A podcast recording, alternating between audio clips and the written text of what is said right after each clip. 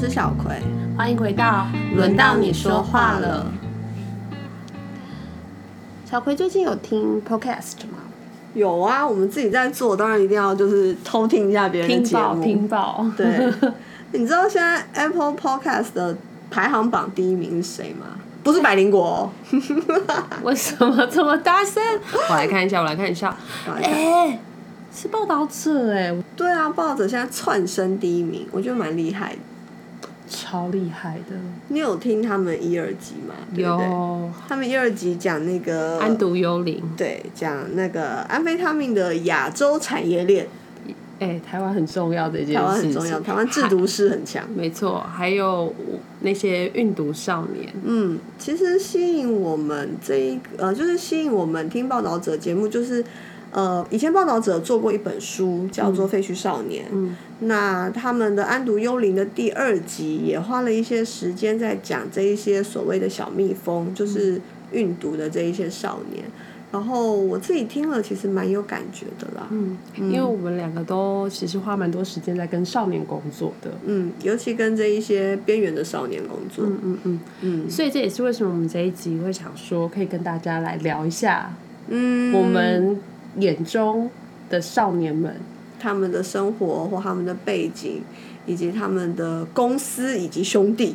接下来我们讲的故事呢，都不会是只设单一的事件，而是我们观察了现象之后，我们融合出来的故事。是，然后我自己还有另外一个焦虑，嘿，请说。就是因为这一群边缘少年之所以叫边缘，就是因为他们离我们所在的这个世界太远了嘛。嗯所以我有的时候我也会在想，就是我这样的描述够贴近他们了吗？我们够呈现那个边缘不同的样貌了吗？嗯，你怎么觉得？我自己觉得那个边缘样貌真的非常非常非常的复杂，一共有三个非常，是是是，很重要，所以讲三次。对，很重要，所以讲三次。嗯因为跟我自己习惯的生活非常的不一样。我觉得我其实是一个从主流文化中长大的小孩，嗯，所以当我看到这么多不同的文化的时候，其实对我来讲是非常非常大的学习。所以他们的来自的那个背景或文化到底是什么啊、你刚刚指的？我觉得呢，你可以说它就是一个高风险的状态。嗯那这个高风险是什么意思呢？就是这些少女的家庭多半都是照顾者很忙，或是很有限，嗯或是有一点点没有能力去 cover 他的需求。大家可能有一点难想象，这个很忙或没有能力大会到什么地步哈？大概就是会有一种，你不知道你今天回家，你妈还在不在家？嗯，然后你不知道你明天的午餐钱在哪里，嗯，或者是说你可能很久没有看到你亲，就是亲生跟你的妈妈。对对对，或者是你亲生的爸爸，可能或者是你也不太确定你爸爸是谁。有时候可能回家家就不见了，被查封了，或是被怎么样，被那个讨债的，就是砸烂，都有都有可能的。嗯嗯。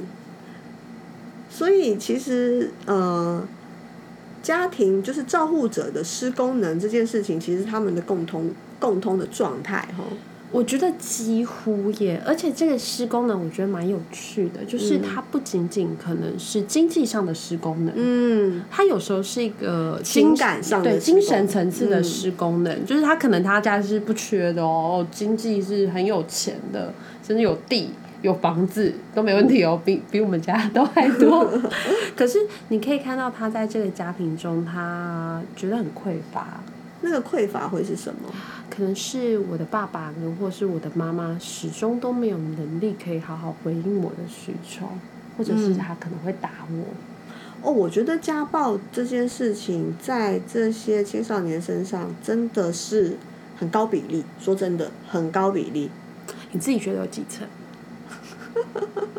我觉得可能有六七成呢、我哦哦，我估可能我人人体统计学，对对对，我估会会更更高高哎、所以其实他们在家里嘛，就是既在那个经济上既没有一个安稳的状态，然后在情感的呃跟家庭连接的这个需求上也没有哎、我想跟大家来多聊一下那个、嗯。到底那个缺乏是什么，因为说实在啦，嗯。我必须要很诚实的讲哦，我进去前我也不知道这个缺乏是什么。嗯。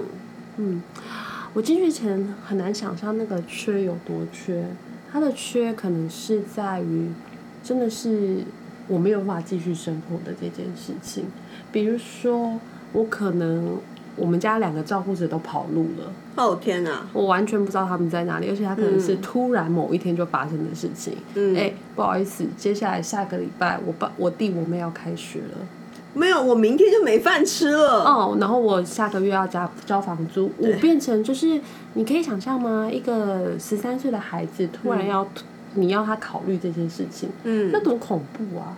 就是这么缺，而且也有过一些案例是，就是呃，可能他的家人在外面签了本票，嗯不管是因为用毒还是赌，他就必须要承担起还这个钱的义务、哎，你是说他他家人跑掉了，家人不见得跑掉，但他家人就是没有能力呀、嗯所以有能力也不会签这个本票了嘛。也是也是，嗯。嗯，这时候大家就会问说，那怎么不去找社工？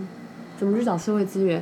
少年通常都有时候他们其实是不知道有这些资源可以用的。我觉得这的确是哎、就是要知道这个社会有安全网，而且我要可以在这个安全网里面被接住。对于这一些少年来讲，这是没有办法想象，这是想不到的事情。所以这其实是另外一种缺乏吼，就是他其实对于整个社会的运作的福利机构的运作，或者是说他整个家庭是不是能够跟上整个社会的脉络，嗯。其实很是在这个部分上是有一点点辛苦的。嗯，嗯，所以他们在这样子的状况下，如果我明天就真的就是没钱了，那我就真的就是就会开始去找一些朋友嘛，朋友有工作我就做嘛，嗯。不管是跑小蜜蜂运毒，还是做假期的车手，嗯，对，反正有什么我就做什么。对啊，崩弹呐，一种崩弹的心情。嗯嗯，这是其中一个缺乏。嗯那另外一种缺乏呢，我自己看到的是，在家庭里面或在学校里面，嗯缺乏的归属感。嗯，这归属感有时候就会把它推向另外一个有公归属感的地方，是，就叫做公司。公司嗯就是我们以前知道的帮派。但他们会否认这件事情，因为公司他们会说公司跟帮派不一样。来，我们来请小葵说说 有什么不一样。我自己是很难辨别这不一样啊，然后他们就会觉得帮派就是呃所谓那个打打杀杀或什么，但他们觉得公司就是做生意，只是不一定是你们这种正常人觉得的正派这样子，嗯，是不是合？可能不是合法的生意。对，或游走在边缘的生意，对，但这些孩子之所以会加入公司，就是公司它提供了非常充足的归属感。嗯这归属感是怎么建立的呢？可能是从每天他给他吃饭，嗯，每天他给他一点零用钱花。而且这种时候哥哥就很重要。嗯，你有没有发现他们就是满口都是哥哥哥。对对，哥哥怎样，我那个哥哥怎样，对，哥哥教我很多，哥哥帮我很多，哥哥就是带他们的前辈啦，嗯在公司的前辈。是，那这些公司的前辈有时候就会跟他建立一种革命情感。嗯，他们几乎是生活的好伙伴，那哥哥就会教他说你怎么去应应啊、进退啊，嗯那人际生活都从那里来，所以少年的归属感在这里开始建立。他把他的人际生活圈诶转到公司以后，这个是很吸引他的一个目标。那这时候公司当然建立了生活圈以后，他也会给他一些任务去做。嗯，而且你刚刚提到的那个革命情感啊，因为我有听闻过一个案例是，就是他们跟哥哥一起生活，他们就是会租一间公寓，然后哥哥跟哥哥的老婆会住在里面的房间，哥哥跟嫂嫂，哎，对，所谓的嫂嫂，然后呢，就是房间会睡几对，可能也是很年轻的情侣，这样可能也是二十来岁，可能三十以下吧。然后他们这一些小朋友，所谓的他们这些小男生们，就是在客厅打地铺。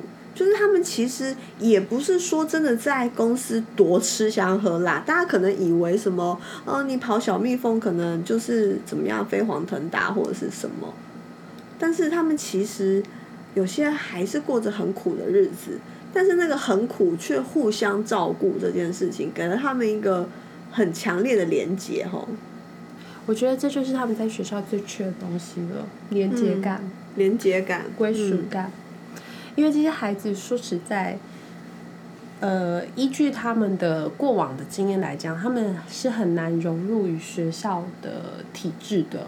学校体制其实是一个社会化很高的地方哎。对，他们在呃学校的课业上可能有一些困难，嗯或者是在学校的规则上有一些困难。嗯他们通常在这两件事情上会碰到一些不好的经验，嗯，而且这些经验就会让他们往学校外面走。说实在，这是我很难想象的经验哎、嗯你知道吗？因为我真的是超级无敌霹雳乖宝宝。嗯我不能说我能够符合我们刚才说的那一堆规矩、课业啊、要求啊，还有规矩上的要求啊。我其实也是就是小错不断的学生，嗯，但我很知道怎么让我自己生活下来。你靠什么？呃，考试啊，我最会考试了。我是说真的，我跟你说，我小考一定考不好，嗯然后我作业也一定会写的哩哩啦啦，或是我就是很很讨厌写每天都要写的讲义，我就是不会交。嗯可是我有办法把我最后搞到及格，至少及格嘛。嗯甚至我在大考的时候，我还可以考到一个好学校，嗯，这是我的本事。所以会考试这件事情，其实是一个对一个孩子来讲，其实是一个很重要的能力耶。我自己就是这样活过来的。嗯我虽然 在各个要求下没有办法过关，可是我就是考得了升学考试嘛，嗯所以没有人会为难我。嗯，我小时候的印象是，呃，因为我的学校很严格，就我是念私立的学校，然后我们学校很严格，然后我觉得如果以现在的诊断，我可能会被诊断为就是有一点注意力的问题。嗯，我就是很爱讲话，然后很爱动来动去，然后是然后下课会去那个花园抓一堆瓜牛装在纸盒里。风纪鼓掌记的那个？对对对对对，我就会觉得全世界都针对我。嗯其实，在学校的时候很挫折，嗯，对。然后我在花园抓的瓜牛，然后睡个午觉，瓜牛就在教室里面乱爬，然后老师就会罚我擦全班地板。其实会真的会蛮蛮创伤的哎，你知道吗？我刚才笑了，是因为我觉得。蛮有趣的，就是瓜牛买冰法这件事，但可能导师没有办法享受这个幽默感。就是我们现在当然会觉得，哦，那是不是可以给这样的小孩更一点、更多一点什么？应该要一起全班一起来做个瓜牛观察日记。是是，对，蒙特梭利的教学法，就是我们一起来观察瓜牛吧。之类的，但嗯，但是那时候我就是会被处罚呀，或者是我那时候其实对生物课是有一点着迷的，我们会解剖牛蛙嘛，以前你有印象吗？我没有。然后我就会把那个，我就会把那个牛蛙的心脏，把它用那个食盐水泡着。然后装到我的牛奶瓶盖里面，然后我一个下午就在帮他做 CPR。你不觉得我其实是一个很天才的孩子吗？我觉得蛮有创意的，但是我被但骂我真的会吓了坏，我就是自己同学我吓烂。不是，但我就是被骂死啊！我就是被老师骂呀。他骂什么？他就是觉得我上课不专心，在那边一直对一颗你很小心脏认真呢按按按按按这样子。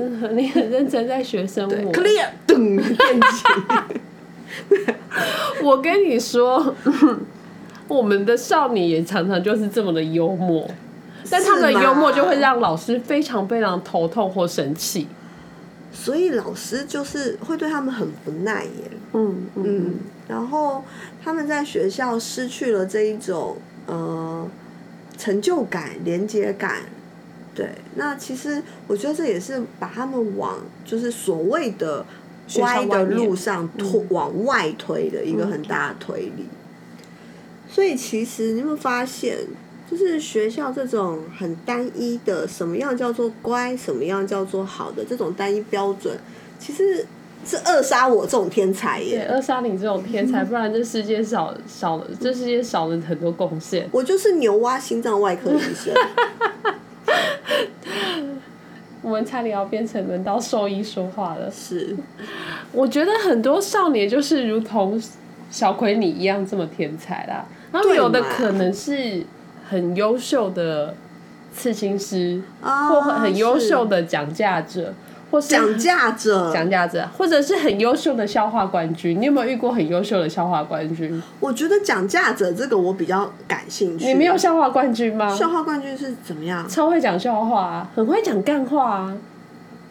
我因为我也很会讲，原来你比少年更会讲，但我都让他们讲干话。好好好好，我我我们待会来讲讲价值。可是我真的有时候我在跟少年对话的时候，我会觉得真的是太幽默了。怎么这世界少了一个谐星就在这里？我觉得这幽默真的在他们身身上很常看到，嗯因为我常常被他们逗笑，或者他们自己会被他们自己逗笑。嗯，可是我后来也在想啊，这个幽默到底是什么？或者从哪里来的？对，嗯你知道，这有时候想下去，其实是有点心疼的。当他们什么心疼，啊，我觉得当然是他们本身就真的蛮幽默的。嗯可是那个幽默有时候就是他们对待现在苦哈哈的生活的一种能力，嗯，或者一种帮助自己。比如说，我都在监狱的，我还能开一些就是我跟法官的玩笑，那真的蛮幽默真的很幽默啊。他们就会说，对，老师，所以我在这里啊，因为我对我我对法官说了什么？对对对对，然后因为我跟法官说我想要做牛蛙外科医生，我 就被关进来了。你确定是关到监狱吗？你看如果我这样跟法官讲，我应该马上就被感化了，你就会被说态度不佳，不知悔改。我就会被感化了。对你就会被送安置机构，这个无教化能力这样子。还有一个，我觉得他们那个讲价能力其实很厉害。嗯，刚才那时候说到那个讲价，有的时候我在跟他们就是我们在工作的时候，嗯我就说，那你们就是会要求他们，那你们做一个什么什么，嗯他们就开始跟我讨价还价，你懂我意思吗？我也常被讨价还价。对，，然后有时候都会有，真的是，你不做生意真的太可惜。真的就会想说，你这哪里练来的？街头嘛，对不对？嗯人家说那个我买安啊，你给我打八折，他说不行呐，最多给你打九五折，要不然就把你打到骨折这样。所以其实他们很多像我们看到，他们其实有一些特别聪颖或特别灵巧的地方，其实是生活苦难磨出来的东西。就跟刚才的幽默感其实是一样的。嗯，话说回来，拥有这一些才华，那我觉我猜啦，这社会上真的很多人要问说，那为什么不好好利用？你有这些小聪明，就知道用在这些鬼地方。那不然我能用在哪里？这就是一个最好的问题了，嗯不然它能够用在哪里？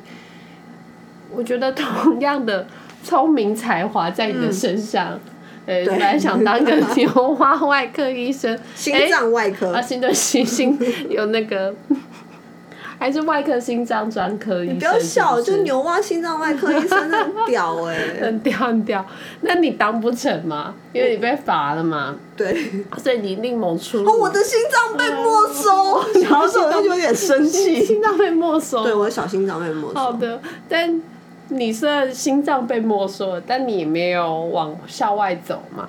对，你还就是走着走着，你还走到了今天，你是一个心理师。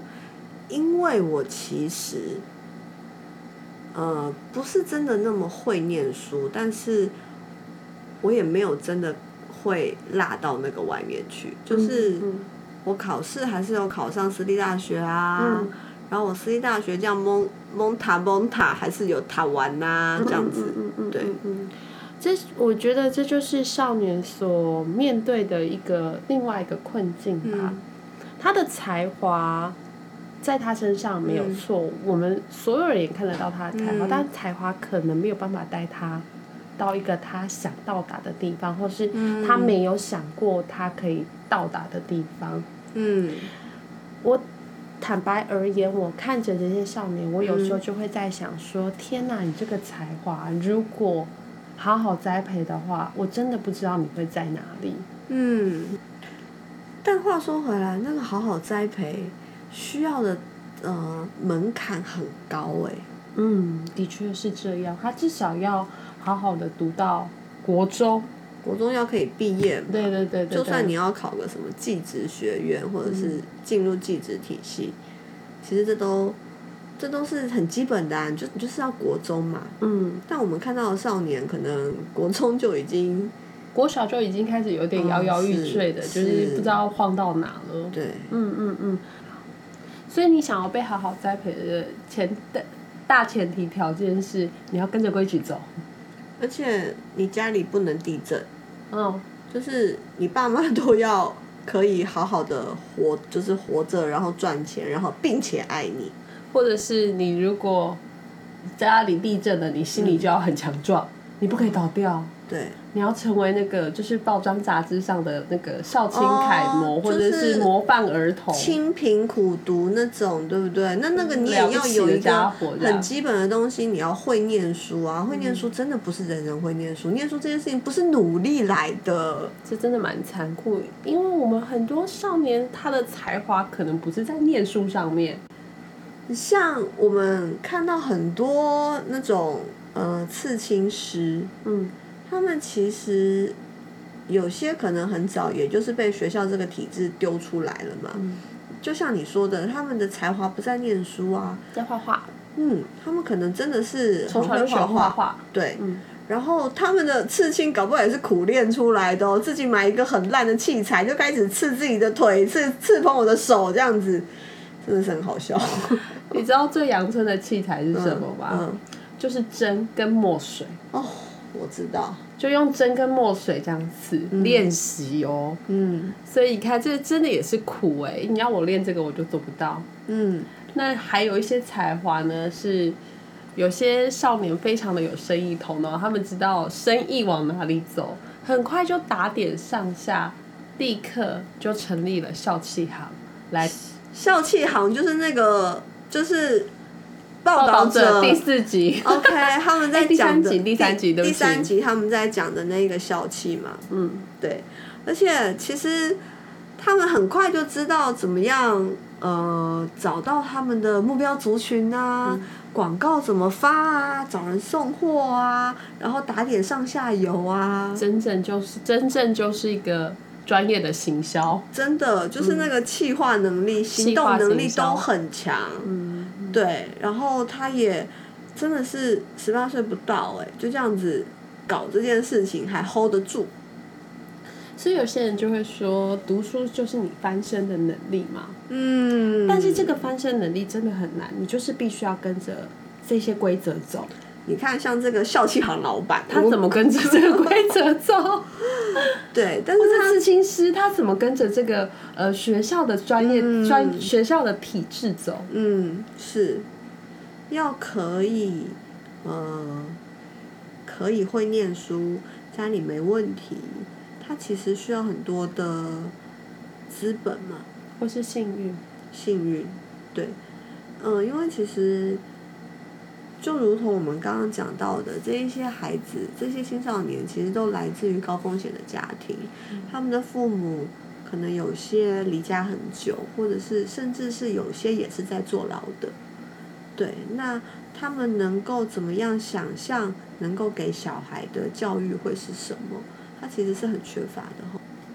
但像刚才那些我们提到的清贫苦读的案例，嗯哇，靠着读书来翻身，都会上新闻呢。都会上新闻。我自己没有上新闻，但我也是靠着读书来翻身的。哦，你就是读书翻身的成功者哦学霸啊，学霸我是就是是是，其实我不是学霸，但是在他们眼中我是学霸嘛。嗯那我觉得这个会考试、会读书，就是我一个非常像刚才说的雄厚的资本。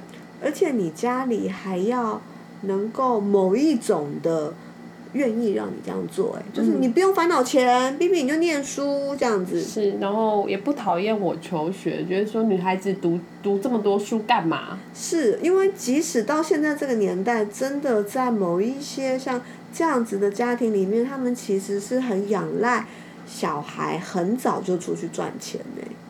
连生活都顾不了，怎么有办法读书？按照主流的标准来翻身是不可能的。太梦幻了。就像《报道者》，其实它里面有讲到了台大的文研究，嗯哎、是一个蛮有趣的研究。他在说台大的学生，嗯大部分他的爸爸妈妈都是在中产阶级以上，嗯，尤其像这几年，就是呃高等教育入学的这个改革，我们什么大学的繁星计划，这件事情其实被人家讨论了很多次。就是你的繁星计划要很漂亮，多半是因为你有一个呃重视孩子的教育，然后又有经济的，有又有经济能力的爸妈。这些东西其实是可以用钱砸出来的哦。嗯，就就连你要陪孩子长大这件心力，都必须要有经济做后盾呢。我其实曾经有一个工作的邀请，嗯就是一个高中升大学的升学机构，嗯，他找我过去当老师。当什么老师？嗯，我我那时候也不知道是什么老师，我就想说，哎、过去听听看。嗯后来在讨论之后，这个工作内容之后，我知道我是什么老师了。嗯，我是专门准备学习档案的老师。学习档案就是那种繁星计划，对不对？对，学习档案就是不管是呃申请也好，或是繁星也好，嗯它必须要交上去的自传资料，嗯还有他一切的学习历程档案。因为现在其实高中入大学的时候，他们规定从高一开始，他们就要累积他们的学习档案。所以我连学习档案这种人生经历，我都可以请老师哎，请家教哎。对，家教会告诉你应该要准备哪一个方面的学习档案，你应该要参加什么营队，你应该要增加什么样的经历，你应该要看什么样的书，你应该要多找什么样的呃打工机会。哦，所以这个东西，只要就你有这些资源的话，你就知道怎么样符合老师想要的东西，是，就是那一些备审资料怎么样就会漂亮，你就会进到一个更好的环境里面去接受栽培嘛。对。那你看看我们的少年可以 做出怎么样的备审资料？他们的繁星计划哦，应该就是哎、我超会跑警察，哦，或者是我填化学系，哦，我很会制毒，我从小就很会那个那个坐水车。呃，那个解释一下坐水车。哦，水车就是那个在他们在用安非他命的时候，他们会有一套器材。那这个器材呢，是可以帮助他们就是吸食安非他命，嗯他们叫这个东西叫做水车。是他们，他们都养乐多做嘛。养乐多、养乐多烧罐子做烧瓶啊什么之类的，反正他们就是说各种奇怪的器材都可以。他们非常有创意，很会做化学实验，但这个很难，就是你写在你的备审资料上啊，或是刚才你说那跑给警察追，对啊他超会跑啊，体育大学的，对体育大学，但这个可以写在备审资料上面吗？或者是说，或者说，哎、我超超会看准投资的，嗯，对不对？或者是 我就是，而且我如果就是做诈欺的话，我可以做到车手的头之类的，或者是掌机之类的，就是代表我整个策划能力很强哎、嗯嗯，其实是对，但是这些东西，我们可以说他用错了地方，当然是，但是也就是因为他他的这些能力没有办法在这个呃，在这个结构下面有一个承接他的空间，让他真的往好的地方发挥的空间。嗯嗯，那呃，我们今天谈了不少关于我们跟这些少年工作的一些感觉嘛。嗯，我们看到他们所身处的一个世界。嗯，那这个节目是有下一集的，有下一集。下一集我们要谈什么？下一集呢，我们会讲到说，哎，少年为什么会需要使用这些药物？嗯，还有少年的恋爱故事。我觉得他们的恋爱观蛮超乎我们的想象的。有时候你听了也会觉得蛮有趣的，甚至哦有时候我会觉得康康的，蛮可爱的啦什。么意思？哎，下一集再跟你讲。哎、真的吗？好哦。如果今天的节目你还喜欢的话，欢迎来追踪我们的 FB 还有 IG，可以告诉我们你的意见跟你的想法。或者是如果你也有一些跟这些青少年相处的经验，我们也很欢迎你分享给我们。我们是轮到你说话了，下次见。拜拜。